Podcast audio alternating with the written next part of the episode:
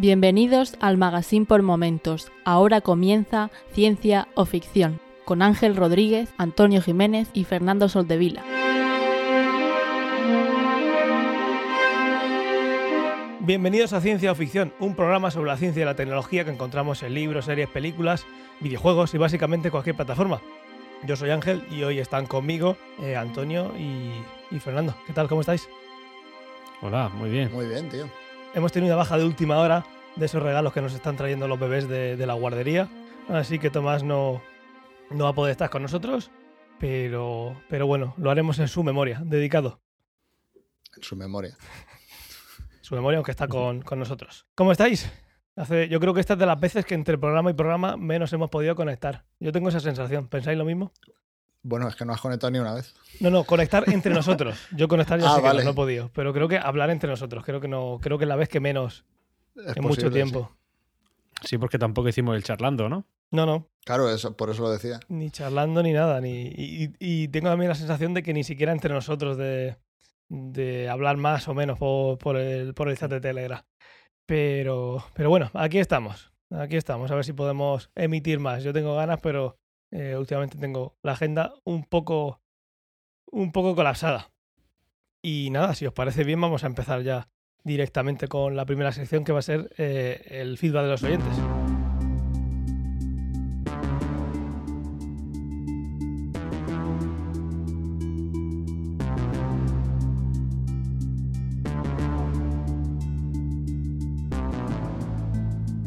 Tenemos un feedback, pero me gusta muchísimo. Muy chulo, muy chulo, muy chulo. Eh, es de Rupenetrator, o Rupenetrator, eh, y nos dice, sensacional, 5 estrellas. El programa es bueno, pero ojito con decir algo que disguste a Ángel en el Telegram, aunque sea de manera educada porque te echan de manera infantil de chat. ¡Qué decepción! Pues nada, muchas gracias por las 5 estrellas. Yo creo que eh, Rupenetrator es muy de poner etiquetas y yo creo que es lo que le hizo salir de Telegram. Y nada más decir que feliz día de la hispanidad. Y, y poquito más, ¿tenéis algo que añadir vosotros? No, yo no tengo más rencillas personales. Yo tampoco estoy muy entero de la historia, así que ya me enteré. Pues ahí queda, ahí queda el feedback y vamos a... Ha sido rápido. El resto de comentarios ya sabéis. eh, hay muchos comentarios en Telegram. Algunos de ellos hacen que, te- que Ángel te eche de manera infantil de, tel- de- de Telegram. Pero en general no se ha echado a nadie. Es la primera vez que se echa y no será la última. Vamos a pasar sin más dilatación a, a la recomendación de, de la semana. Pues eh, tenemos una recomendación por cabeza, creo. Esta vez no va a haber, como en el anterior, una, un- una réplica a la recomendación, creo. Eh, Ya lo veremos. ¿Quién quiere empezar? Me vale cualquiera. Deja la tuya para el final, pues yo creo que la hemos visto todos, ¿no? Pues si queréis digo la mía directamente, que es la, la más liviana, podemos decir, ¿no? Vale. Pues, Como esto va de recomendaciones y no se especifica plataforma, bueno, pues eh, yo quería recomendar una cuenta de TikTok. Una cuenta de TikTok que, que es arroba marta.ayo, H-A-L-L-O, y es, una, es una, una enfermera que tiene que realiza mucha divulgación científica, aporta un montón de datos de interés y la verdad es que hay muchos pequeños gags que, que te da y que, y que normalmente yo desconozco y siempre viene bien. Además, de vez en cuando bromea, así que, que tiene también su, su guasa la chica, así que yo la recomiendo. ¿Hay algo de, de ciencia ficción? Porque sí que es ciencia, pero hay algo de ciencia ficción. A veces he visto alguna suelta. Sobre todo ciencia, sobre todo ciencia. Alguna da de ciencia ficción, pero es eh, equiparándola o haciendo símiles con, con la ciencia normal. Vale, como hacemos aquí. Eso es lo que te va a salvar de que, de que lo puedas meter en, el, en la sección. Si no, en edición te la, te la quito. Me lo he imaginado. Muy bien. Fernando. pues yo estaba viendo eh, Y el último hombre, que no sé si la habéis visto. eh, empezó no. ahora. Aún no. Dos capítulos he visto. ¿Te gustó el final del primer capítulo o qué? El primer capítulo creo que era bastante mejor que el segundo, pero, Bueno, es que el Me- final del primer capítulo es muy impactante. pero me está resultando tediosa, un poco lenta. En fin. Eh, pues lo cuento para los que no estén enterados. Eh, básicamente la, la historia de, de la serie, esto era originalmente es un cómic y se fundamenta en la idea de qué pasaría si todos los seres vivos que tienen un cromosoma Y, es decir, todos los machos, digamos, eh, se mueren al mismo tiempo. Entonces, ¿cómo cambiaría la sociedad y cómo, digamos, los supervivientes afrontarían, bueno, las supervivientes en este caso, afrontarían eh, este cambio y, cómo iría evolucionando la sociedad? Entonces, la serie va un poco de eso. Eh, la adaptación a mí me está gustando bastante, porque lo que he visto hasta el momento se parece muchísimo al cómic. Han hecho algunos cambios que ya veremos cómo acaban, pero mínimos. Y el casting, por ejemplo, me gusta muchísimo, se parecen un montón a, a lo que yo veía en el cómic, eh, tanto los personajes físicamente como luego las actuaciones están muy bien.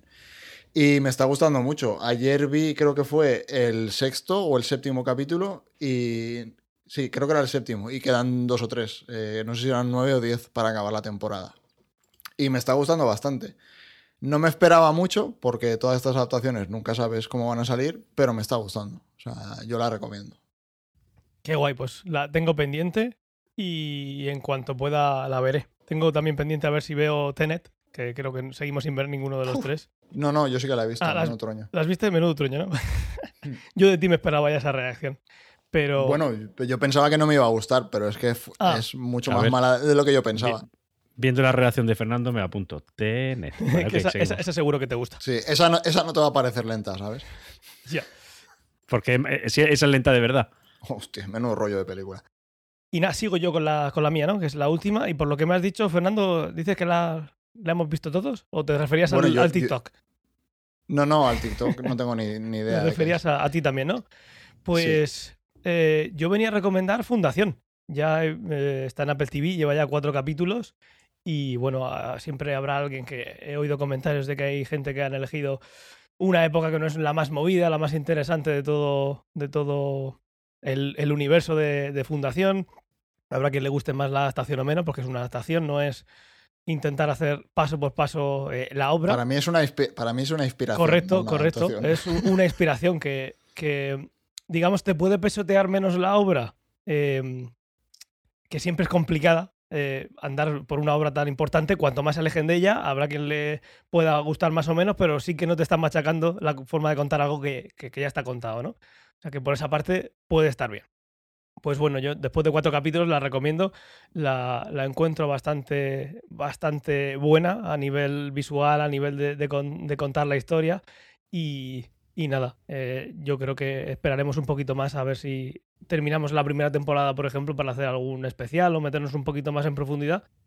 Yo lo que contaré un poquito más adelante en las noticias es algo relacionado con la serie, pero no es un spoiler, es simplemente algo que aparece ahí de ciencia ficción que, que quería traer y aquí dejo la recomendación.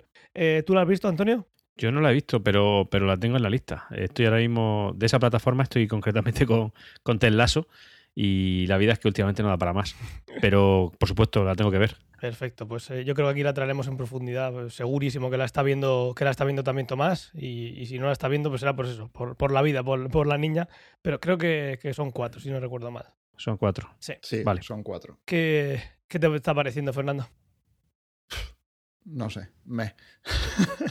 visualmente muy guapa. O sea, se nota que ahí se han gastado la pasta. Sobre todo el primer capítulo tiene trozos que visualmente son una pasada a nivel lo que es una serie. O sea, hay trozos en el primer capítulo cuando van viajando en las naves y tal que te dicen que es de una peli de Hollywood y te lo crees. Ya. O sea, está muy guay. Pero no sé. Realmente lo que están contando que se han inventado de los libros, o al menos que no está en los libros originales de la Fundación, que es toda la parte del imperio, porque básicamente eso en los libros de la Fundación simplemente te dicen que desaparece Yao, Sí. y aquí están contando toda la historia y tal. Se Todo eso lo han inventado, y eso mm, me parece lo más interesante de la serie, en realidad. O sea, al menos lo que más chicha tiene. Pero ver. toda la parte de la fundación me parece un rollo que te cagas. O sea, me parece un rollo que te cagas. Y luego, por ejemplo, los dos primeros capítulos te están contando la historia de una pava. Luego hay un salto temporal de 20 años, o no, no sé cuántos son. Y esa 30 y historia. Claro, es que. Fundación, sí, Fundación es una historia que abarca siglos. Siglos.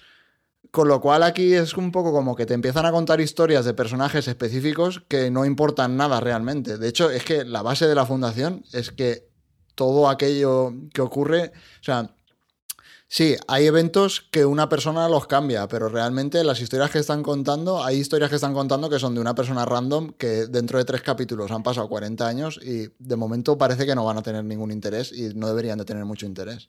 Con lo cual ahí, no sé, me dio la sensación de que había un trozo de relleno que no me hacía mucha gracia. Luego los saltos temporales, me. La parte del imperio me gustaba, pero también en el último capítulo es como que contaron cosas que tampoco me interesaban mucho.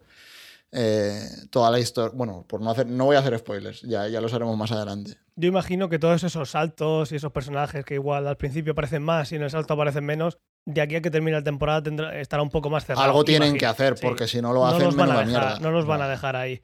Y, y bueno, eh, ya está, está em, confirmada segunda, segunda temporada, así que por muy abierto que se quede o algo que se quede a medio, segunda temporada eh, habrá. Y bueno, cuando Mm. termine la primera yo creo que nos meteremos más, más a fondo. si Sí, bien. yo de momento supongo que la seguiré viendo. De- también, a ver, el último capítulo no me gustó nada, pero seguiré viendo a ver cómo avanza. O sea, el último capítulo hay un trozo que los diálogos eran lamentables. O sea, no sé si te acuerdas, cuando se ponen a... Hay un interrogatorio y el Sí. interrogatorio, yo hubo un momento que Interrogatorio- dije, ¿qué me estás contando, colega? O sea, ¿quién ha escrito esto?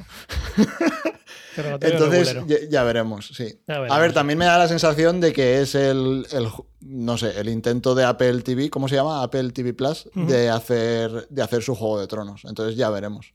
Evidentemente no es como Juego de Tronos las primeras. A día de hoy diría que se parece más a las últimas temporadas de Juego de Tronos que a las primeras. Ya veremos. Muy bien, pues vamos a pasar a, a la siguiente sección. Pues en esta sección, como ya contamos al principio de la temporada, vamos a hacer uno de noticias y otro de, de algún tema principal. Y en este vamos a hablar de noticias de, que hayamos visto en el- desde la última emisión. ¿Quién quiere empezar? Pues si queréis empiezo yo, que suelo traer las más flojillas. Eh, Antonio, te vendes, te vendes muy... Así estamos pendientes. Mira, están bajando los espectadores. Tienes que venderte mejor. Están los ánimos a tope, Ya, ya veo, ya. ¿Qué nos traes hoy? la vida. Bueno, yo voy a traer unas cuantas noticias que podrían ser ciencia o ficción, pero en este caso son tecnología, aunque tiene mucho que ver. Pero bueno, por ejemplo, es el. Uy. Me está llamando mucho la atención y lo habréis visto. No, ya sé que ahí estoy, estoy Estás en el, en el rozando la borde. línea del bien y del mal. Tiene el borde. Pero bueno, esto entiendo que ha pasado ya por moderador, ¿no? Que habrá visto lo que he puesto. Y en cualquier caso, pues quería, sobre todo. ¿Sabéis lo del tema del, del volcán de La Palma, no? Sí, Sí, al- algo he oído. Algo ha oído. Bueno, no, no, no sé cuántas noticias llegan a Francia realmente. Es un volcán como tantos otros y aquí en España está teniendo mucha trascendencia porque está sucediendo en nuestro país. Ya no sé más allá al norte que, en fin. si le importa, ¿Cuánta si le importa a alguien llega? más que a nosotros, ¿no? Sí, básicamente, porque Sí llega, correcto. Yo pienso lo mismo. Claro, es que es uno de los cientos de volcanes, y si no, no sé si miles de volcanes que están en erupción actualmente, pero claro, a nosotros es el que nos pilla en nuestra nación, entonces, pues igual en Francia no, por eso lo digo. Bueno, la cosa es que me está llamando mucho la atención la cantidad de estudios que se están llevando a cabo, recopilación de información por parte de los científicos y todo con satélites y drones. Eso es una cosa que echas 10 años para atrás y, es, es auténtica ciencia ficción, pero en este caso ya se ha hecho realidad y la verdad es que esa es la noticia. Hay satélites que, están, que se están usando para ayudar a recopilar información y, del, y el servicio de gestión de emergencia de la red Copernicus, ¿los conocéis? Lo- los satélites europeos creo que son. Sí. Bueno, pues también los están usando y están ofreciendo mapas prácticamente en tiempo real para ver la evolución del, del volcán. Y, y es una cosa que me ha llamado bastante la atención. Quería traer aquí, por si queréis generar debate al- o comentar algo. Sí, lo interesante aquí es que cada vez que hay entre desastre natural y desastre natural, sobre todo en, en este que nos pilla de cerca, porque esa tecnología lleva ya tiempo con nosotros, pero hay una diferencia en la forma de contarlo tremenda. La última vez que pasó, que pasó esto en nuestro territorio, creo que fue en, los en el año 70, y claro, la retransmisión que podía haber en aquel momento y la que hay hoy, hoy tienes streaming en todo, en todo momento por 27 sitios en tiempo real y encima eh, cuando lo permite, eh, es- esto es como, no es igual que Chernóbil cuando se abrió el núcleo, pero, o sea, que- pero puedes acercarte al volcán con un dron y eso, claro, son imágenes impactantes que en nuestro territorio no hemos visto nunca contadas eh, mo- eh, minuto a minuto. Sí que es verdad que hay un montón de volcanes activos en, en el mundo, no, no creo que sean miles, pero sí que serán unos cuantos.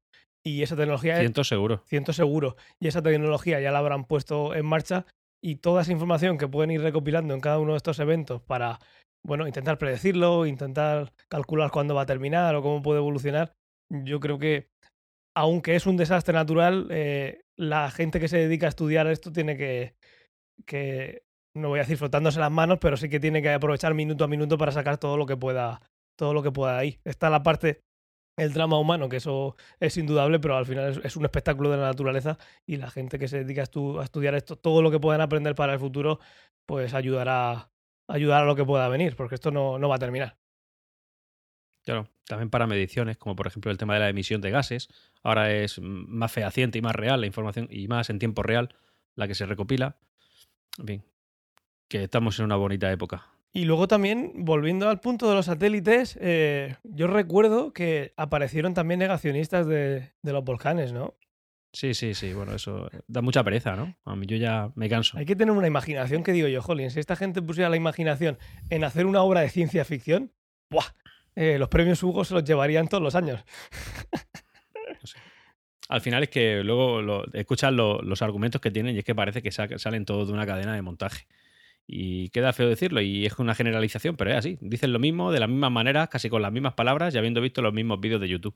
Se nota que la fuente es, es bastante limitada en, en, en cerebro y sobre todo en, en- en contenido, en cantidad de contenido. Esto es como cuando hay un día que un partido político se levanta y a todo el mundo del partido político le pregunta lo mismo y responde exactamente lo mismo. Que es que le han pasado, mira, esto es lo que- las cuatro palabras que tienen que decir. Pues con el negacionismo pasa exactamente lo mismo. Este es el panfleto que van actualizando día a día en alguno de los blogs que, que sigan y ahí están dándole a, a lo mismo. Y no lo saques de ahí porque no hay más material. Habrá que esperar a que actualicen ese blog o suban otro vídeo de, de YouTube. Es espectacular. Pero mira, donde menos te lo esperas, aparece. ¿Qué más, Antonio? ¿Tenías algo más? Tengo algo más. Termino yo con mis noticias y después paséis vosotros. Claro, claro. Vale. Venga, perfecto. Pues eh, otra noticia es, eh, sabéis ahora mismo el, el tema de la cantidad de viajes que se han hecho al espacio, ¿no? La de Virgin Galactic, la de, la de Amazon, la de, bueno, Jeff Bezos, en fin. La cosa es que ya se prepara el siguiente viaje de la compañía de Jeff Bezos y en este caso se- la persona ilustre que se va a llevar es el capitán Kirk de Star Trek, a William Sadler. Que nunca está en el espacio, de verdad. Que nunca ha estado. Entonces, es, el. Pues igual que, la, que la- aquella entrada de cortesía que le hizo a la, a la mujer astronauta que al final no pudo viajar al, al espacio, Sí. pues en este caso se lo va a hacer al, al capitán Kirk. Y nada, pues esta vez sí que va a estar en el espacio. Si pasa los 100 kilómetros de altura. Si pasa los 100 kilómetros de altura y no, y no explota nada en el camino, ¿no? Entiendo que ya la tecnología empieza a estar bastante pulida cuando ya se está repitiendo el viaje, ¿no? Por segunda vez por la misma compañía y, y otras dos compañías ya ta- también lo han hecho. No, esperemos que. Entiendo que ya hay ciertas garantías de seguridad sí. importantes. Ahora hay más Bueno, que nunca, pero si sigue siendo si se complicado. subió él, ya te digo yo que había garantías de seguridad. O sea, no. Claro. Bueno, igual tenía pensado, tenía todo preparado por si se convertía en un, en un mártir o algo, si moría. Sí, O sea, había seguro, dejado herederos. segurísimo que tenía ahí un vídeo motivacional. se- Seguro que estaba todo bien atado. Sí. En vez de darle Una- las gracias a la gente que compraba en Amazon y a los trabajadores de Amazon, tenía un vídeo grabado echándole la culpa, que no habían trabajado lo suficiente y comprado lo suficiente en Amazon. Y no, y no han podido meter tanto dinero en la investigación como, Claro. no como debían. Claro, y por vuestra culpa he De muerto. lo, Seguro. De lo que yo estoy seguro, de lo que yo estoy seguro es que ese hombre antes de subirse a- al cohete la primera vez, eh, con, con la capitalización que tiene, ah, su, su- su herencia la ha hecho, la ha preparado. Sí, sí. O sea, ese hombre antes de subir dice yo esto, esto es muy seguro, pero yo la herencia la dejo ya finiquita por si acaso. Sí, estoy convencido de que no, no dejó nada a la- al azar. Y bueno, ya el siguiente. Yo traía principalmente una noticia, tenía dos apuntadas, pero bueno, la, la que más me interesaba comentar era un estudio que ha hecho eh, un grupo en el MIT. Eh, voy a dejar el enlace aquí en el chat, si lo quieres abrir y le pegas un vistazo a la noticia. Vale. Eh, está ese enlace y luego hay otro enlace que es donde se ve el vídeo, por si lo quieres, eh, por si lo quieres abrir. Es un estudio que hizo la gente en el MIT, eh, digamos, estudiando un poco hasta dónde se puede llegar con la tecnología actual a la hora de manipular noticias y hacer, digamos, inventar noticias o, o- o distribuir falsa información, ¿vale? Sí. Entonces, todo basado en tecnología eh, del deepfake, eh, que ya hemos hablado alguna vez en el chat, que, digamos, poder manipular los vídeos con, con la inteligencia artificial. Y es interesante por tres motivos, o sea, por, por varios motivos. Primero, que utilizaban, aquí tenía apuntadas tres técnicas que me parecen interesantes. Una muy antigua, que todo el mundo conocerá, y dos que hemos hablado alguna vez, pero la verdad es que la calidad que han sacado aquí está bastante interesante. Eh, una es convertir el texto en voz, digamos, tú tienes un texto escrito y utilizando clips de audio de otra persona eh, hablando, digamos, entrenas otro algoritmo para que puedas escribir lo que quieras y se lea con la voz de esa persona. No sé si esto... Yo creo que esto lo comentamos en el, en el blog en algún momento o en el podcast, ya no me acuerdo. Creo que fue en el podcast. Sí. Puede ser. Que el otro día, por cierto, estuve viendo un capítulo más que han sacado de, de cómo hicieron The Mandalorian y estuvieron hablando todo, de todo el proceso de cómo hicieron el, el deepfake, que luego no hicieron un deepfake, hicieron un de etcétera, etcétera, sí, lo de Luke. Y que también decían al final que nadie se había quejado de la voz y que la voz la habían hecho con este proceso que dices tú ahora. Que habían Claro. cogido voces, que Yo- coge los fonemas y de ahí lo, lo va soltando.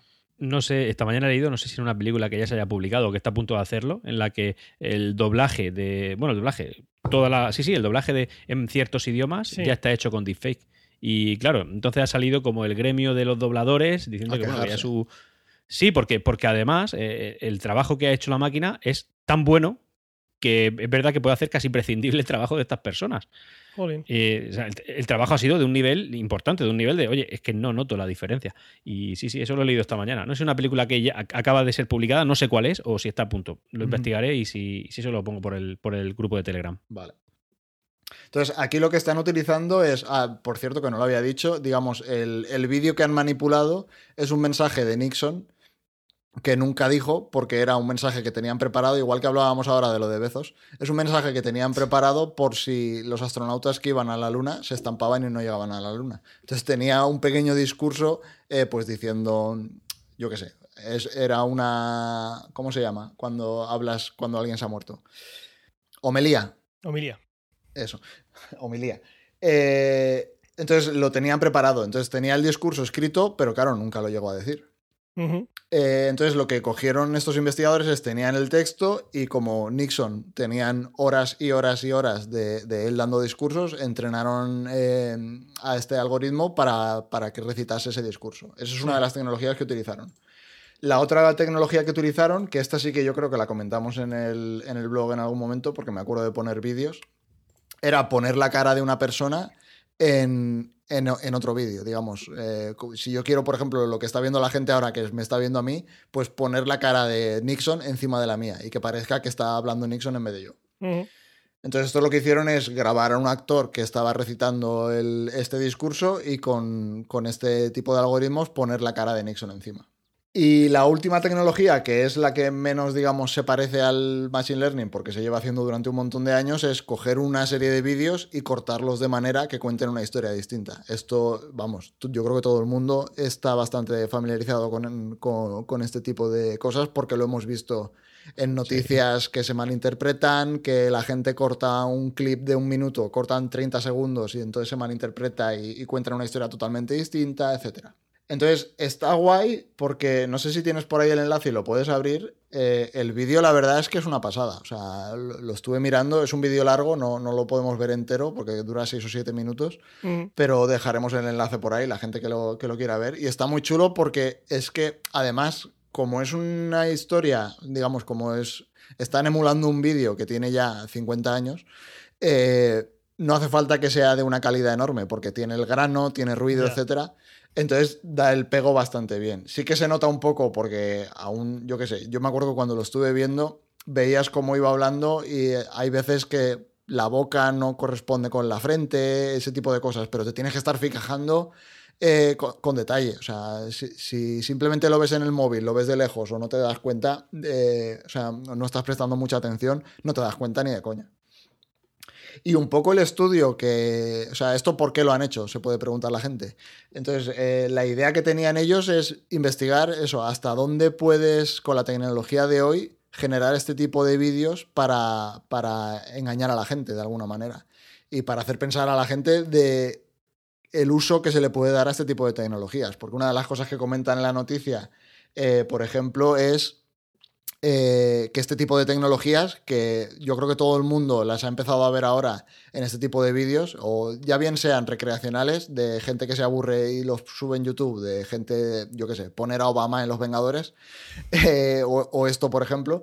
Pero claro, hay bastantes empresas que lo que están intentando eh, hacer con esta tecnología es que, por ejemplo, gente que ha perdido la capacidad de hablar, pero sí que tienen eh, grabaciones de ellos hablando, poder hacerles un sintetizador de voz que sea exactamente su voz. O sea, la gente se puede acordar, por ejemplo, de Stephen Hawking que no podía hablar y la voz era robotizada completamente. Pues digamos, lo que quieren hacer con esta tecnología, por ejemplo, es eso, es tener un sinteti- sintetizador de voz que sea exactamente tu voz.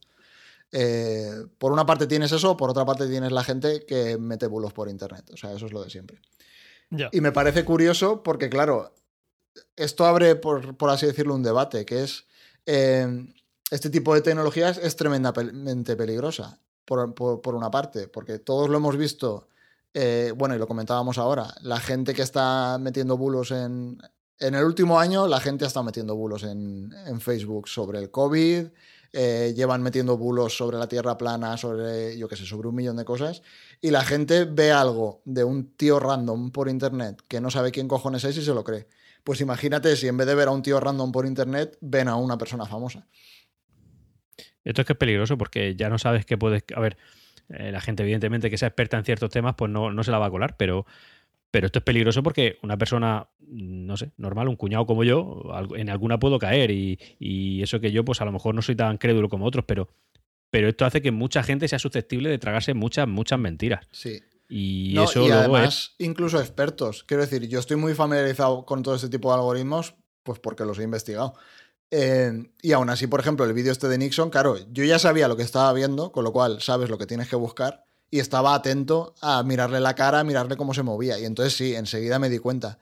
Pero si a mí me pones ese vídeo y no estoy buscando un fake eh, y no estoy prestando mucha atención o lo veo de lejos en una pantalla, no tengo ni puta idea. O sea, es que te la cuelan.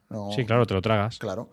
Y luego eso de, de cara a juicios o pruebas y cosas así, bueno, ya imagínate ya no puedes fiarte de lo, de, lo, que tus propios ojos ven. y eso es a día de hoy. Quiero decir, dentro de 10 años, imagínate, o sea, dentro de 10 años ni siquiera una persona que esté acostumbrada será capaz de ver la diferencia. No. Es como cuando hoy en día te manipulan una fotografía con el Photoshop. Sí, hace 10, 15 años enseguida te dabas cuenta. Hoy en día, ojo, o sea, no, no, es, tan, no es tan fácil. Y una de las, de las cosas que decían es que llegará un momento, no dentro de mucho, que la única manera de detectar un deepfake será con con una máquina de Machine Learning, con, una, con un mismo ordenador que haya hecho eso e intentar darle la vuelta. La única manera será meterlo en ese algoritmo y que el algoritmo te diga si es real o no, porque tú no vas a saber, a saber verlo. Y eso que... Y aún así siempre hay cierto margen de error, ¿eh? Aún así puede equivocarse, seguro. Sí, siempre te lo va a dar con un, con un porcentaje de incertidumbre, nunca va a estar 100% seguro. Pero... Mm.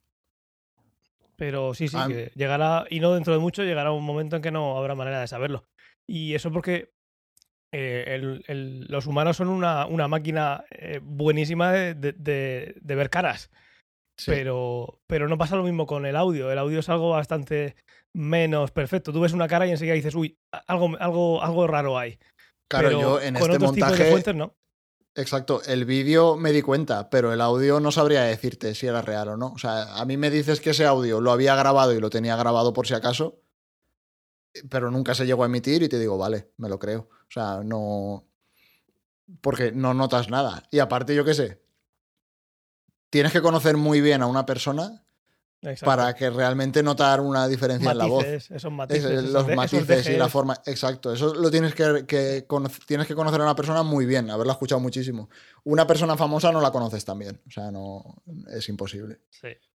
Algo que puede eh, hacer que esto no sea un problema en el futuro puede ser un, eh, los NFT, el que cada vez que tú creas un, archivo o lo manipulas con un programa, se vaya creando una cadena en la que se va afirmando qué es lo que ha pasado, que en parte se mm. puede ver un poquito ya en, en, el código decimal que hay por, los archivos, pero que haya como un trazo de eh, esto se grabó aquí, con este dispositivo lo grabó alguien, bueno, ese alguien, pues bueno, ya cuestiones de privacidad y demás, pero bueno, entendéis por dónde voy, ¿no?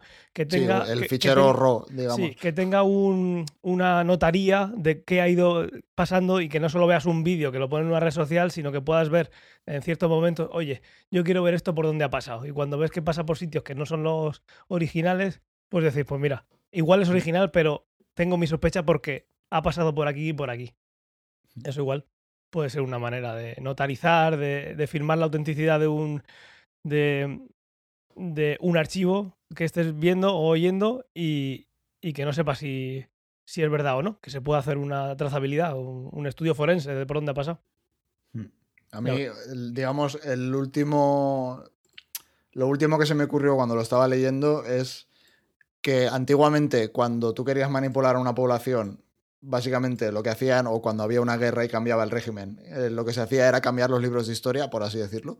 bueno, por así decirlo, no, cambiaban los libros de historia.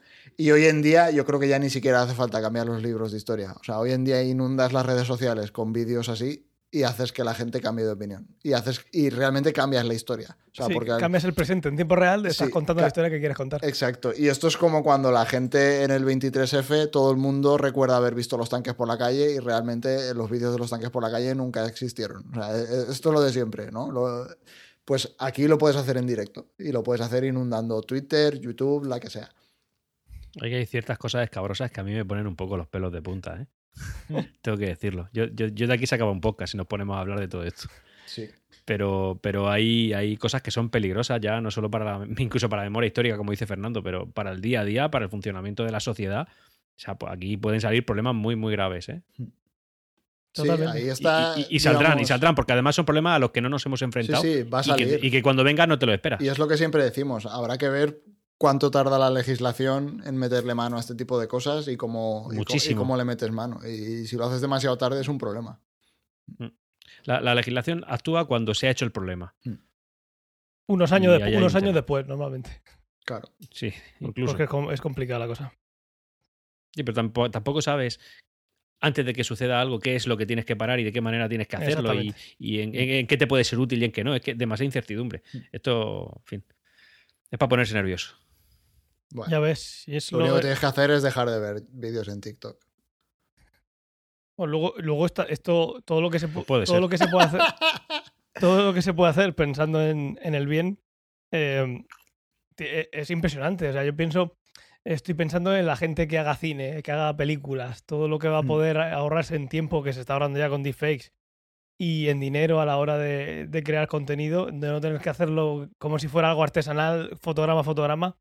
Es impresionante a la, hora de, contar historias o de, pues eso, de crear contenido, ya no sabemos si será en TikTok o no, es, es acojonante. Al final, una, una tecnología, una herramienta nunca es mala por sí.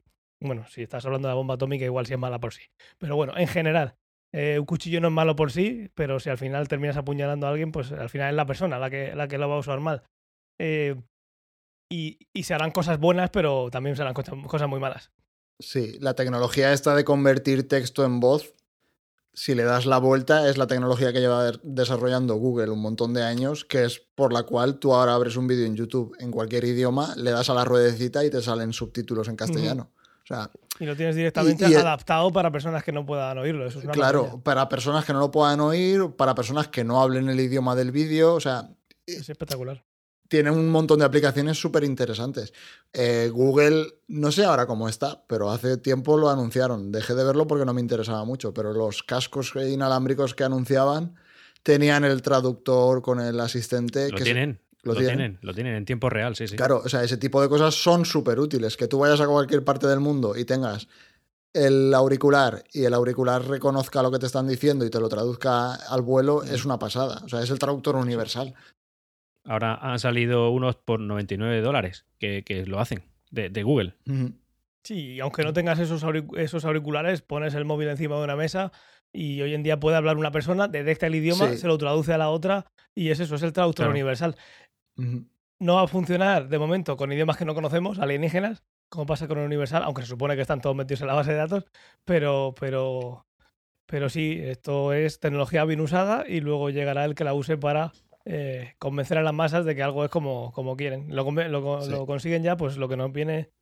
Y esto es como todo, educación y, y que, ver, empiece- y lo que empiecen pone- ya a hablarle en el colegio a la gente de en- no creáis ni lo que veáis.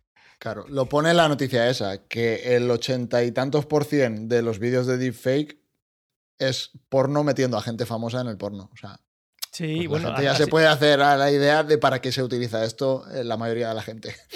así se está. Digamos que así la tecnología avanza, ¿no? Sí. Hay, hay alguien que paga por ver eso, está financiándolo y, y la tecnología va mejorando. O a veces pasa con, también pasó con una aplicación, que cuando hacías el deepfake estabas dándole tus datos para alimentar Sí. su base de datos. Pues, pues ahí es de, de pago. El porno siempre mueve mucho dinero, pues mira, es una manera de subvencionarlo. pues pasamos a, a la mía. Y la mía, pues como he contado un poquito antes, avanzando, es relacionada con, con fundación. Y la pregunta aquí es si podemos construir un, un ascensor que llegue hasta el espacio, como vemos en, como se ve en las fuentes del paraíso o como se ve en los primeros minutos de, de fundación o como se ven un montón de portadas de, de- de- de varias de esas obras. Sí, Eh, o en Willy Wonka. Aquí es donde ponen los tambores. Ya, los, los tengo puestos en, una- en una- en un atajo para que aparezcan directamente. y siempre están en tu pista, ¿eh? Siempre están en tu pista. Que el otro día se lo puse Sí, también sí, a sí. Tomás. Me lo he ganado. Pues estos ascensores espaciales, mucha gente piensa que nacieron de la ciencia ficción, pero lo que ha hecho la ciencia ficción es, es alimentarlos. Digamos que esta idea ya, ya salió antes, pero bueno, eh, Arthur C. Clarke, en la novela que nos ha hablado muchas veces y muy bien, eh, Fernando, en Las Fuentes del Paraíso, eh, describe un, cable larguísimo que, que sale desde el pico de una isla, eh, que es una isla ficticia, no es una isla que podamos ir, no, no, no está en La Palma, no vayáis, no tiene que ver nada eso, lo del volcán. Y en aquella novela lo que dio a conocer es a- al público general eh, este elemento de ciencia ficción. Eh, este elemento de ciencia ficción, como digo, eh, sale en, la serie de Fundación de manera bastante espectacular. Eh, en esa serie se muestra eh, en Trantor, que es como la capital de- del Imperio Galáctico, eh, aparece un ascensor que llega eh, literalmente hasta, hasta el espacio. Entonces lo que haces tú es, cuando llegas en una nave, eh, esa nave eh, aparca en, ese, en la parte de arriba del ascensor y luego bajas. Luego estás literalmente bajando, dicen en la, en la serie que 14 horas que tiene el descenso. Entonces estás en un punto que está en un ascensor conectado a un planeta, pero a 14 horas en caída, caída libre. Cuanto más lejos estás, pues menos gravedad habrá. No sé las cuentas que echaron ahí como de buenas eran, pero eh, es algo impresionante. Eh, a, simple vinte- eh, a simple vista puede parecer que algo muy contraintuitivo y porque lo que estás viendo es un, es un cable gordo. Es algo bastante, bastante grueso. No es simplemente un cable muy, muy fino que llega hasta un punto en el espacio porque te puedes bajar, yo qué sé, conectado con un, con un mosquetón. Es algo bastante impresionante. Y la cosa es, eh, la pregunta es si esto se podría hacer. ¿Qué pensáis? Se podrá hacer en el futuro si la ciencia de los materiales avanza lo suficiente. O sea, no. Ya está. A, a día de hoy ese Muy es el problema. Respuesta genérica, hemos No, quedado bien. no, No, es genérica genérica, no, es bastante- El problema es que a día de hoy no tienes un material que aguante las tensiones que hacen falta para eso. No, Pues ya no está, ya, ya estaría. Muy- un Tú me abrazo. has muchas- preguntado, yo te he contestado. Lo sabía, lo sabía. Pero para, eso, siempre- para eso eres el siempre físico poner- tú. Pero siempre le puedes poner propulsores, ¿no? Mira, una, una gran película ahora de ciencia ficción. Pues podría ser Willy Wonka, ¿no? Con todo lo que te enseñan ahí. Pues mira el ascensor. O sea, lo, he dicho de broma, pero oye, cuadra, ¿eh? Sí, sí. Aquí la, la idea viene de un estudio, viene de Yuri Asustanov, que lo que hizo fue pensar en qué pasaría si construimos una, una estructura así. Y la idea que, impli- que, implica, que implicaba Yuri era eh, la de satélites geoestacionarios. Si nosotros tenemos un satélite geoestacionario y desde ahí tiramos un hilo, una cuerda, vamos pensando en algo cada vez más, gordo, ¿no? Que nos permita ir y eh, subir y bajar por un ascensor que estuviera dentro de, esa estructura. Eh, en principio, eh, lo que pasa es que para mantenerla, eh, para mantener todo esto en marcha, no sería suficiente con tener un cable que viniera desde ese satélite hasta la Tierra. Tendría que haber otro que tuviera el mismo peso, ¿no? La misma masa, que fuera desde ese satélite hacia afuera. O sea, que tendrías que tener un cable que fuera el doble de la longitud a la que tienes que, a la que quieres tener ese, ese, ese satélite. Que si no recuerdo mal, ¿no? eran en la Tierra que son 35.000 kilómetros o así, o 36.000 la, la posición de geoestacionario, creo que está por ahí. O sea, imaginar un cable de, pues eso, el doble. Ponle 80.000 kilómetros. Tienes que tener una estructura que llegue hasta ese satélite y de ese satélite tiene que seguir eh, hacia arriba. ¿Por qué? Porque si no la gravedad lo colapsaría, ¿no? Al final tenemos un cable que tiene que tirar hacia arriba el mismo peso que tiraría hacia abajo el satélite. Imagino que en esto no es tan simple, porque cuanto más cerca estás de la Tierra, más pesa esa parte, ¿no? Y cuanto más estás alejando, menos está pesando, hasta el punto que, que llegues a la, la- la última parte, el, el punto de cable más lejano de, de la Tierra, eh, la gravedad será menor. Y siendo 80.000 kilómetros, pues eso se va a notar. No mucho, porque la gravedad es algo que, que bueno, que tiene una distancia bastante considerable, pero se, se nota. O sea, que no será, no no será tan, tan, tan simple. Y aquí vamos a la parte en la que, que decía Fernando, y es eh, los materiales. El problema es que no tenemos un material que pueda eh, aguantar una estructura que, que, que mantuviera eso en el espacio, por ese peso. Tendríamos algo tendríamos que tener algo que aguantara muchísimo las tensiones y todo lo que va a pasar ahí, que son brutales, pero a la vez que no pese. ¿No? Porque cuanto más pese, pues menos, más estás liándola. Hasta el momento que con estos materiales que tenemos hoy en día sería imposible. El, el acero, por, por ejemplo, se partiría sobre su propio peso, simplemente. Con el propio peso se, se partiría. Y aunque existen alternativas modernas como el Kevlar o incluso te puedes poner a pensar en nanotubos de carbono, todavía no se está ni siquiera supuestamente eh, se está seguro de si sean suficientemente, eh, suficientemente fuertes para, para aguantar todas esas tensiones. Eh, así que por ahora podríamos decir que los cables de, de los ascensores espaciales que vemos ahí son imposibles. Entonces hay que usar un material que se inventan en, este, en, estos, en estos Legendarium que se llama un Optanium, que es el material comodín que te puedes inventar como te inventas el subespacio. Yo tengo la solución. A ver, el pelo de un espera, kryptoniano. Prepara, espera, prepara la. Ya- ya lo he dicho, ya lo he dicho. Ya lo he dicho. Ya, ya se ha roto. El pelo de un kryptoniano. Ya, lo que no es tan largo. Bueno, Habría que dejar, que, habría que, que dejar que, que creciese muchísimo, muchísimo. Oye, has visto noticias kryptonianas, ¿no? Esta semana. Hay un. Superman tiene una nueva orientación sí? sexual. sí, sí, bisexual, ¿no? Sí, Bien, bien, está bien. Bueno, ya está, pues eh, adaptación a nuevos tiempos. como debe ser. Entra dentro de lo entra dentro de lo razonable. Sí. Estuve buscando, me sorprendió porque normalmente cuando hacen esto siempre sale un montón de gente indignadísima. Y estuve buscando y no había mucha gente enfadada, tío. Pero yo creo que la gente Parece tiene que, estamos claro que- avanzando poco a poco. la, la gente tiene que tener claro que, que Superman es un personaje de un cómic y tiene que entretener. Todo lo demás, pues te adapta a los tiempos y ya está. Mientras la historia sea buena, Claro. que cada uno haga lo que quiera. Aparte, ni siquiera es Clark Kent, o sea, es el hijo. O sea, Tam- También es verdad que, que no puedes estar con Clark Kent ya un, pues no sé, 100 años. Eh, ¿cu- ¿Cuándo se inventó Superman? ¿En el 40? ¿La década de los 40? por ahí debe ser. Pues yo creo que ya va tocando. Claro, ya tiene que tocar alguna renovación. Spider-Man ya ha tenido más de una renovación. Tiene incluso un multiverso. Hmm. Ahora, mis, mis hijos piensan que Spider-Man se llama Miles Morales. Le dices quién es Peter Parker y no lo tienen claro, ¿eh? Claro. Porque se lo he dicho yo. Así que ya está. Bueno, Bien, tus hijos van a ver al mejor Doctor Octopus dentro de poco, ¿eh? Eh, la, la película que sale, bueno, el, el del Spider-Man 2. Claro. Sí.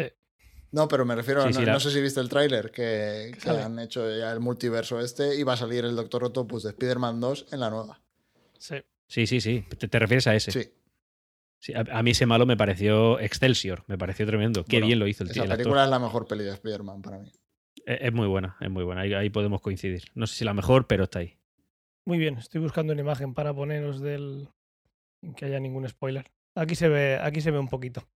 Eh, ahí al fondo tenemos un planeta, que podría ser la Tierra o no, pero mirad la estructura. La estructura no, no, es, no es un. No estamos hablando de un ascensor que sea de una persona, que vas ahí un poquito Mm. apretado y estás ahí bajando o subiendo durante 14 horas. Imagino que la, la bajada será un poco más rápida. Sino que es un, una pedazo de estructura que en la punta tiene algo que si pongo imágenes eh, son spoilers, la mayoría de las que encuentro. Así que no las pongo. Pero claro, imaginaros que nosotros pudiéramos echar un cable de la estación espacial hasta la Tierra. Obviamente ahí no podríamos hacerlo porque la estación espacial está eh, a 400 kilómetros de altura aproximadamente, va bajando y luego tienen que darle de vez en cuando un chute para arriba. Y, y, claro, va, va girando una vez cada 91 minutos, 92 minutos. Eso hace que si tú pones una cuerda en la Tierra, pues en el sitio donde esté enganchado, pues la, eh, empiece a tirar y, la reviente. Obviamente no va a estar quieto. Imaginad que la estación espacial está tan lejos, a una distancia tal, que el tiempo que tarda en dar una vuelta alrededor de la Tierra es justo un día. Entonces, justo va a estar, si tú estás en un punto de la Tierra, tú miras hacia arriba y siempre va a estar la estación espacial en un punto. Eso es lo que se llama una posición geoestacionaria. Hay muchos satélites de, de, yo qué sé, el Ispasat, todos estos de, que daban Canal Plus y demás, todo eso está en esa posición Mm. porque tu parabólica no está venga a dar vueltas, ni pierdes la señal, Claro. ni hay varios, es solo uno y está ahí quieto. Hay una pequeña oscilación hacia arriba y hacia abajo, pero es muy poquita. Si miras hacia, hacia el satélite, es muy pequeña.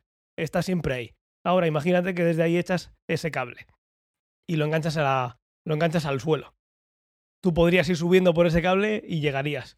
Claro, pero el cable tiene que tener más acero. Si no estás tirando del cable. Y ahí es donde viene el problema.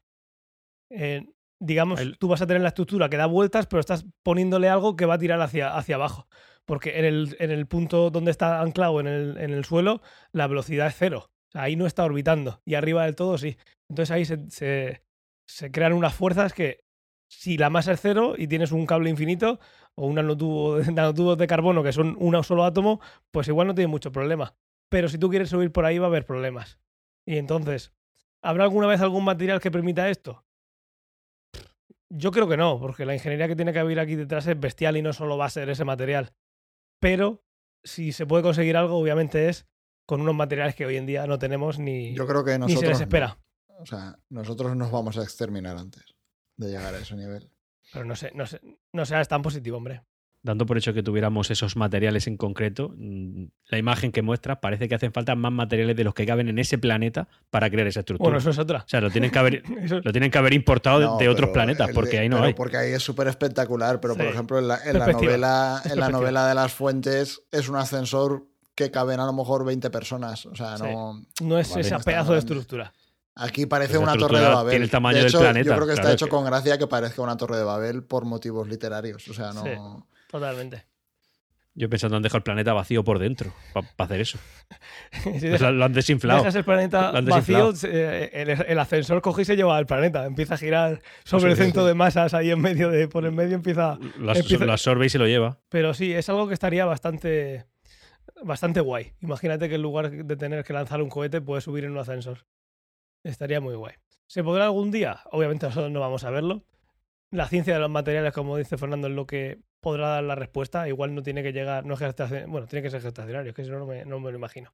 Había otra, otro tipo de tecnología que funciona como con catapultas para pasar de, para una nave, mandarla de una órbita más baja a otra más, más larga y mandar así cosas rápidas, digamos como hacer un puente aéreo para Marte, pero es muy diferente. Ahí ya tienes que estar en, en el espacio y lo que haces es aprovechar una estructura que ya tienes en rotación, pondremos, en, pondremos referencias en las notas del programa, eh, para subir de órbita y para poder llegar a Marte y cuando llegas a Marte no tener que llevar tu energía, no tener que llevar combustible para frenar, sino que esa estructura te frene. Pero aún así tienes que llegar a, tienes que llegar a, esa órbita y tener un ascensor sería maravilloso, pero la física, como, como siempre, se interpone en nuestros sueños y de momento sigue siendo algo de ciencia ficción que si, si existiese sería espectacular. Hay alguna escena que se ve en la, eh, serie de, relacionada con eso que es espectacular.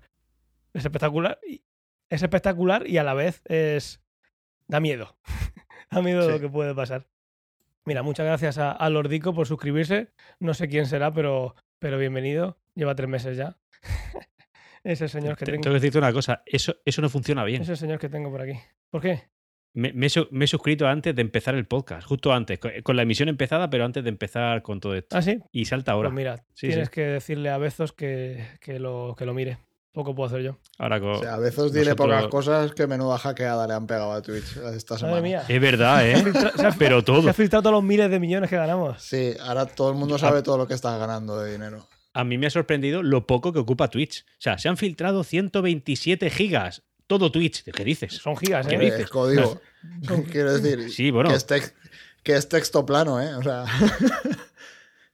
Yo qué sé, me ha sorprendido. Yo pensaba que eso iba a ser más toda mi biblioteca me cabe en un pendrive, o sea, que poca broma. O sea, 128 gigas de código es un montón de código. montón, sí. Muy bien. Pues sí, ahí están nuestros dos euros. Pues muchas, A repartir. muchas gracias a los ricos, a repartir, sí. Primero tengo que cobrar por primera vez, que esto obviamente tiene un, tiene un mínimo. Placer. Luego no- nos invita ya a un restaurante de estos cinco estrellas y ya está. Claro que sí. Pones tú la diferencia, Vamos- no te preocupes, te echamos cuenta. Vamos a, a la back. Muy bien, pues visto esto, vamos a pasar al, al esto lo quiero ya. Pues si queréis empiezo yo y lo que quiero ya es un ascensor al espacio. ¿Por qué no? Ya que estamos aquí, eh, tener esas vistas, poder coger y decirle, mm, yo qué sé, te vas, te vas ahí tranquilamente, te subes al ascensor, le pides la mano a tu novio, a tu novia, eso tiene que ser espectacular, poder ver la Tierra desde ahí. Cuando... Que Quería hacerlo romántico. Bueno, que tiene que ser espectacular poder subir al espacio y que no tenga que subirse montado en un, en, en un explosivo, como es un cohete. Así que cualquier cosa que no sea lanzar un humano em, reventando algo, miles y miles de toneladas de, com- de- de explosivos debajo tuyo, pues yo creo que tiene que ser algo, eh, aparte de espectacular, muy interesante por, eh, por el bien de la salud mental que lo haga, de la gente que lo haga, que al final mucha gente sigue teniendo miedo a los aviones, pero en, en ses- en 60 años, en 70 años se llegó a la Luna. Dentro de 70 o de 100 años no sé dónde estaremos. Pero si se puede llegar al espacio sin obviamente, sin, sin contravenir las leyes de la física, eh, sin tener que, tener que subirte en un explosivo bestial para subir, yo, yo firmo. Que luego tienes que viajar a algún sitio y te viene mejor otro tipo de, de cohete, bueno, pero el poder llegar ahí y luego desde arriba ver las vistas o coger una posible nave y, y ahí que sea más económico el, el- el viaje porque no ha tenido que reventar de- de- desde abajo para contravenir toda la, la- la gravedad, pues yo creo que tiene que estar bastante bien. Sí. No que Estoy. E- Estoy recordando eh, una, una cosa que no- no sé, a- no sé a qué altura llegó, pero sin tener que tener un explosivo detrás del culo empujándote, eh, sí que hubo una, una famosa marca de bebidas energéticas que puso un globo aerostático súper especialito, subió a una persona y realizó el salto más alto que pudo haber y estuvo como rozando la estratosfera o a algo así. Felix Baumgartner El Félix aquel, Sí, exactamente. pues fueron 30 y algún kilómetros. Y casi a O sea, mocha, le ¿eh? quedaban todavía 70. Buah, madre mía, cuando empezó a dar vueltas. Yo Cuando empezó las a dar vueltas, yo dije, hostia, menuda leche se va a dar. Sí, sí. Recuerdo, No, no, al final recuerdo el día, recuerdo el día con la gente que lo estuve viendo, estuvo, estuvo curioso, sí. Eso podría ser una alternativa también al ascensor si se llega a perfeccionar y, y hacerlo más seguro, claro. Sí, ahí el problema es que cuando va subiendo el, el globo va hinchándose, hinchándose hasta que, Deja que de revienta. funcionar hasta que Hasta ya no que- tienes atmósfera. Sí. Si se podía hacer todo lo grande que tú quisieses, imagino que llegaría, con muchísimas horas, llegaría hasta, pues no sé hasta qué altura llegaría. Pero de nuevo, para poder llegar más arriba, la ciencia de materiales imagino que tiene que avanzar un montón. El globo tiene que hacerse súper, súper grande y que le siga empujando una atmósfera que es prácticamente nula. Igual eso sería una manera de definir dónde empieza el espacio, imaginándose, teorizando dónde llegaría un globo de ese estilo y considerando eso la superficie de, de- ese mar de aire. No sé, estoy divagando. Pero, pero sí, 30 y algún kilómetros fue. Aún le quedaba, pero bueno. Cuando empezó a dar vueltas, luego cuando llegó a atmósfera y pudo frenar un poquillo, vale, pero al principio que había que el aire Sí. era fino, fino, el, el tío iba dando vuelt- vueltas como una peonza. Y si llega, a mare- si llega a perder el conocimiento, madre mía. Habrían dejado algún vídeo, por si acaso, contando, hola, Se, hubi- se Soy hubiese cortado la, se hubiese cortado la emisión. ya ves. Ese también hizo el testamento antes de subir. segurísimo. Segurísimo. Muy bien. ¿Qué queréis ya? Venga. Ya, ya. No podéis esperar. Le doy yo, ya que estamos con Fundación, lo que se ve, creo que se ve en el primer capítulo ya. Los murales que Sí, tienen sí, los sí. del Imperio. Es que a mí la parte del Imperio es la que más me ha gustado. O sea, la parte del Imperio sí que me ha parecido interesante, visualmente y argumentalmente. Y los murales aquellos molan un montón, porque son murales que están vivos. O sea, ¿Cómo que van pintará? cambiando. Los- ¿Qué llevará eh, ese claro, bolígrafo? No lo sé, pero se ve cómo va dejando la tinta. O sea, claro, lo que no se ve es de qué está hecha la tinta. Y hay cosas parecidas que se. O sea, parecidas. Hoy en día se han hecho obras de arte de ese estilo, que están más o menos vivas, pero que tienen, yo qué sé, pues miles de espejos motorizados y se van moviendo y tal, pero claro, evidentemente no al nivel de lo que se ve en la serie. Y está súper guapo, o sea. Porque lo ves en tres dimensiones, lo ves en relieve y es un movimiento ahí extraño. Parece como si fuese un líquido, realmente, Sí. como si fuese un fluido. Está muy guapo. ¿Conseguiríamos así que los jóvenes fueran más a los museos? Puede ser. O puede que no. Puede que no. Bueno, si le, si le pones una pantalla con Twitch, igual sí. Ya. bueno. O con TikTok. Como a ti. Sí, he estado viendo. Ya sé por qué te gusta ese canal, Antonio. ¿Por qué? ¿Lo has estado, está, ah, se está investigando ya? Eh, eh, lo he abierto, he abierto una pestaña y ya sé lo que te está gustando a ti de ese canal. No La voy a decir nada más. La ciencia, eh, la me- me ciencia. parece- oye, fuera, fuera de broma, lo- es un canal que es bastante entretenido, ¿eh? O sea, Sí, sí. está muy bien y, lo- y lo otro que sí.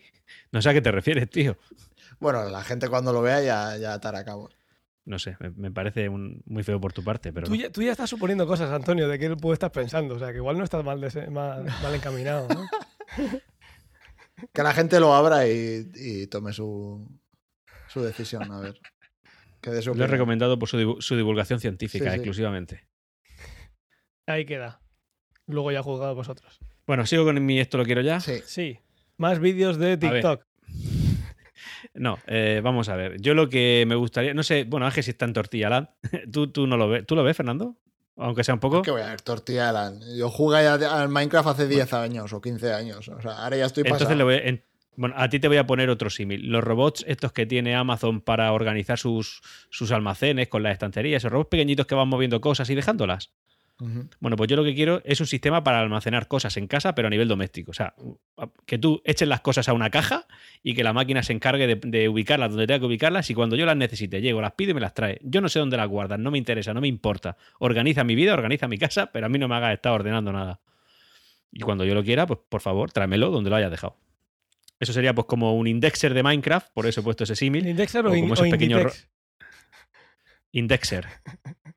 Y, o, o como los robocillos esos de los almacenes de Amazon, pero algo más específico, que no muevan estanterías completas, sino que muevan solo el producto. Vale, lo que quiere estar con los huevos esclavados en el sofá. Sí. No, lo que quiero no tenés que, que ordenar. Para hacer otras cosas, no esclavado con los huevos en el sofá. Pero bueno, Ángel, me gusta ver cómo piensas. Que te, que te ordene todo y que te traiga las cosas para comer y demás. Y- está. Y, y mientras Ha yo me voy a cazar. Nuestro jefe ha sacado un robot ahí, no sé si lo visteis. ¿Quién es nuestro jefe? Sí, El jefe puede- de esta plataforma nuestro hackeada. jefe. Ah, ¿Ya Ah, bueno, sabes? sí, el robot de este. Tampoco perdido. Oye, ¿habéis visto, habéis visto que, que se fotografió, o lo encuentro, hay un tuit ahí, que se fotografió a una señora por la ciudad de León, de, de España, paseando un robot de estos de perro de, de Boston Dynamics con una cuerda? Sí. ¿no fue, ¿no fue en Murcia? No, no, fue en Le- que va a ser en Murcia. Bueno, Podría ser. Haber ver, sido, o sea, es así no. igual de raro que esté en Murcia o que esté en Segovia, quiero decir. No. Fue en León. En León. No, no, fue en León. Entonces, de repente fotografiaron a una señora que estaba paseando un robot de, no sé, ¿qué, qué vale eso? ¿No, 80.000 ¿95.000 pavos, euros? Una cosa sí. así. Sí, sí. 80.000 pavos paseándola por la ciudad de León. Pero pues porque estarían grabando Black Mirror o haciendo pruebas de campo. No sé. Lo que no entiendo yo es por qué tienes que tenerlo atado, si eso te obedece. de. Por eso vi, o sea, por eso yo asumí que estaban grabando Black Mirror o algo así.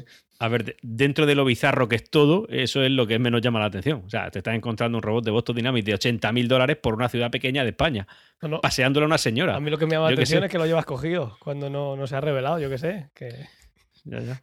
Pues nada, nada, un dato. no, lo, no lo había leído. Curioso. Esto no lo quiero nunca.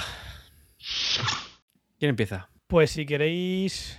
Bueno, empieza, empieza que, que empiece quien quiera. Empiezo yo, que ya llevo la dinámica. Y total, lo mío viene a ser una crítica. Como de costumbre. Lo que no quiero nunca, ya lo tenemos aquí, es el scroll infinito, específicamente en redes sociales. Ahí lo dejo. No quieres algo que ya Eso es está. un- Exactamente, O no, sea, quiero, que- no quiero eso. Me parece que es un veneno para la mente. ¿Cómo es- crees es que un- habría que es- quitarlo? Mm, ¿Poniendo una normativa que lo, que, que lo prohíba? Porque llegado a este punto. Yo creo que, a ver, a ver, ya sabéis todo el tema de, la- de las filtraciones que han habido ahora, de los estudios psicológicos, del efecto que, por ejemplo, en Instagram está causando en los niños. Eh, bueno, un montón de noticias que están saliendo sobre esto, Bueno. filtraciones de Facebook, en fin. Para nuestros oyentes, Todo intentar vincular esto con ciencia ficción, mientras que Antonio va, va hablando. Continúa, Antonio. Bueno, tú, me- tú me has dicho que profundice.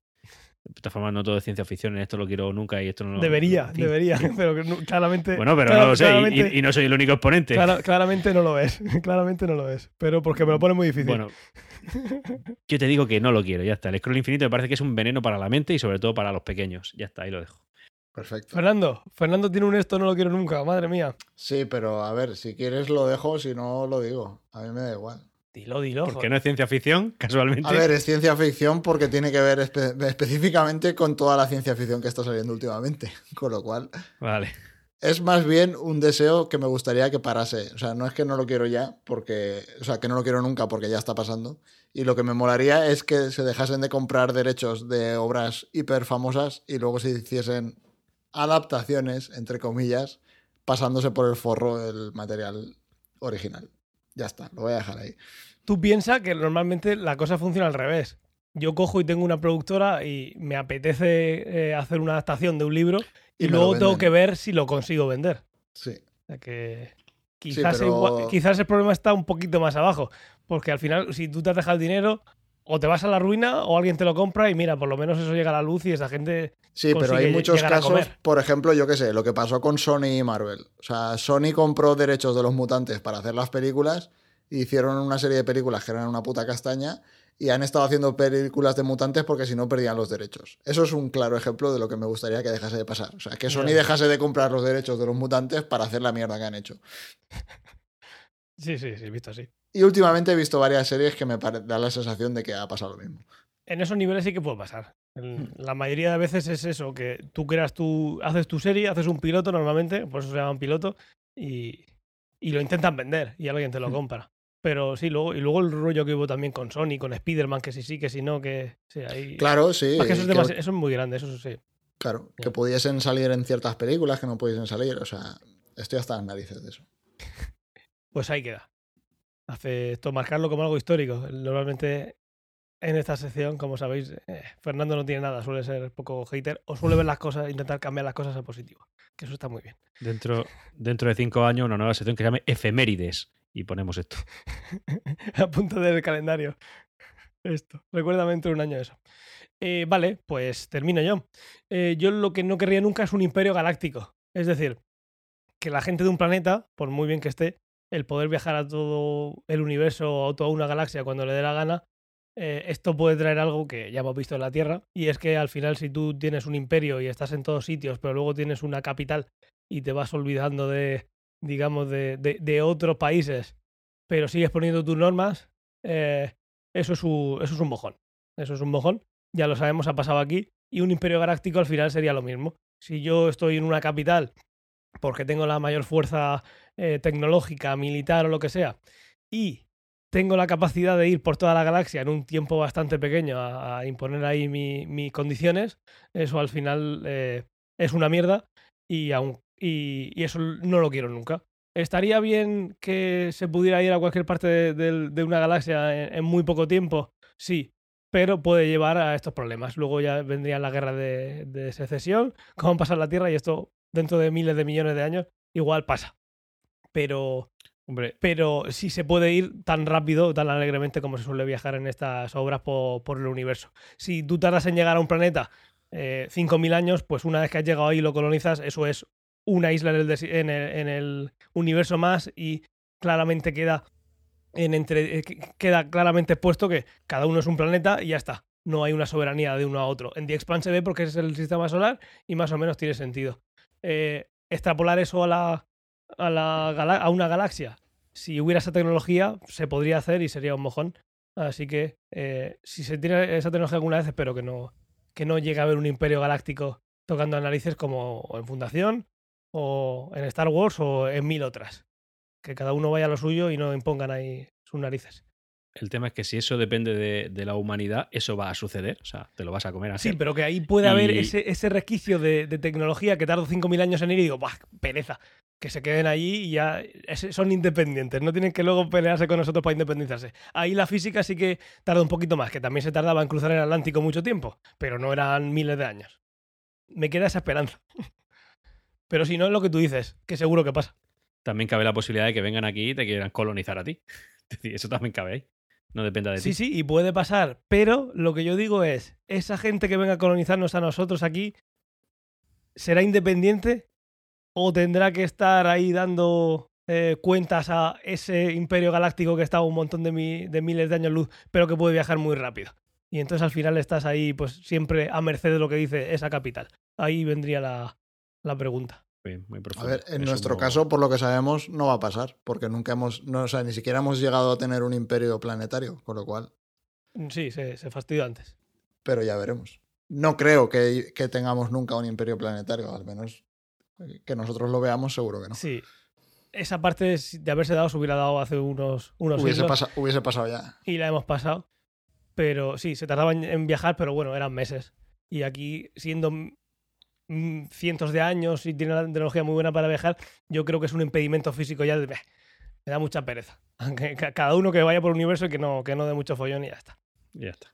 Muy bien. Igual un poco más profundo que el scroll infinito en las redes sociales, puede ser. Puede ser. Está ya ahí, ¿eh? Está ya ahí. Pues nada, chavales, yo creo que lo podemos dejar por hoy. ¿Cuánto tiempo estamos en directo? Una 16, una, hora- pues sí. una horita. Entre que editas y de tal, se quedará una, una horita de podcast. Muy bien. Así, pues, así te da tiempo a quitar mi, mi esto lo quiero ya, mi esto no lo quiero nunca y mis noticias. Pues sí. Pues nada, lo primero, dale, dale dedicado a, a Tomás, como hemos dicho, eh, que te mejores. Que está, pues eso, cuando tienes niños y van a la guardería, pues te traen, cuando son un poco más grandes, te traen collares de macarrones, cuando son un poco más pequeños, te traen todos los virus que cogen. Y nada, daros las gracias por, por escuchar, daros las gracias a, a todos los que habéis estado en el directo. Eh, lo que decimos siempre, darle like allá donde nos escuchéis, compartirnos, que es lo que mejor que podéis hacer por nosotros. Eh, en Twitch ya sabéis que nos podéis apoyar económicamente. Ya podéis saber lo que ganamos, porque los miles de dólares que ganamos porque se ha filtrado todo Twitch, como hemos dicho antes. Y en YouTube también, seguidnos, activad la campanita, darle a like. Si queréis, sobre todo, ver esos directos que ya eh, en vídeo que hace un tiempo que, hicimos, pues bueno, en, en, YouTube están. El canal de Telegram también lo tenéis en la nota del programa para, para um, meteros y comentar. Eh, podéis, puede ser que un día me levante y os eche. Podría ser, pero bueno. Eh, ahí está la cosa. y luego en redes sociales, pues bueno, eh, arroba ciencia ficción en Twitter y ya está. Cada vez damos menos hasta que no demos ninguna. Y en la página web donde sale todo esto, cienciaoficción.com, que aparte de todos los posts, todos los enlaces a vídeos y demás, también tenemos ahora eh, con Optimus 01, con Josep Aparisi, que habéis visto ya que estamos metiendo esos audios suyos, pues hay un audio, eh, junto con el audio, eh, también publicamos un, un blog aparte en el que extendemos un poquito esa noticia que nos comenta, así que ahí también podéis leerlas. Y, y nada, muchísimas gracias a vosotros dos por estar aquí y hacer A- todo a ti esto siempre, posible. Ángel. A ti, tío. A ti por, por, por organizarlo todo. Pues muchas gracias, muchas gracias. Pues nada, chavales, nos vemos Perfecto. en, nos escuchamos en 15 días y si puede ser un charlando antes, pues yo estaré encantado. Ok. Chao, chao, chao. A cuidarse. Chao, chao, chao. Adiós.